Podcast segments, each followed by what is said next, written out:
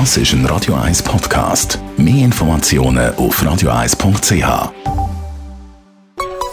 Der Konsumententipp auf Radio 1 präsentiert von comparis.ch, einem führenden Schweizer Internetvergleichsdienst. comparis.ch Sie sind in aller Munde. Die steigenden Energiepreise, vor allem Gas und Öl, werden teurer.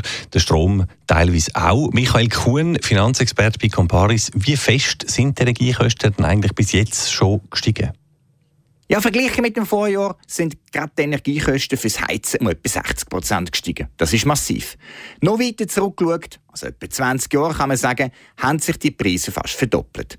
Auch die Strompreise sind leicht gestiegen, aber eben im Vergleich zum Heizen nur minimalst. Mhm, darum hat man ja schon gehört, äh, jetzt dann im Winterhalbjahr die Raumtemperatur vielleicht um 1 bis 2 Grad äh, abschrauben, dafür vielleicht mal einen Pulli anlegen daheim. So kann man dann schon recht etwas sparen. Aber auch beim Strom rufen Behörden ja zum Sparen auf wegen der drohenden Mangellage. Wie macht man das im Alltag am effizientesten?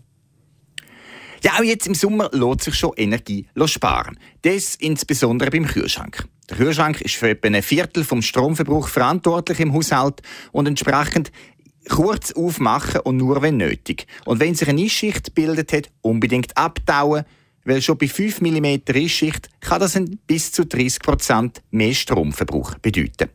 Auch ein wichtiger Sparfaktor ist natürlich das Duschen, das Wasser, das Warmwasser, wo sehr viel Energie braucht. Dort gilt einfach die Devise, weniger lang duschen, weniger intensiv und weniger warm.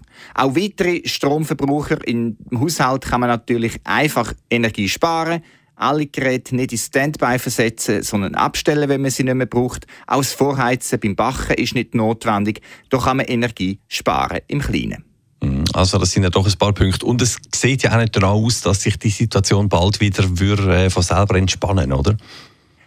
Ja, günstigere Energiekosten sind leider nicht in Sicht. Das heißt, wir werden sicher noch das Jahr und auch wie längerfristig mit hohen Energiekosten müssen leben. Das bedeutet, wenn man ein bisschen sorgsamer mit der Energie umgeht und insbesondere gerade beim Heizen darauf schauen, dass die Temperaturen nicht zu hoch sind, dass man gut isolierte Fenster hat und regelmäßig lüften, aber auch nicht zu lang, dann kann man die Kosten als Privathaushalt zum Teil in den Griff bekommen.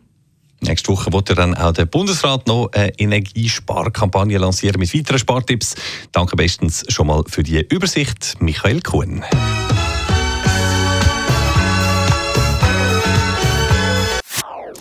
Das ist ein Radio 1 Podcast. Mehr Informationen auf radio1.ch.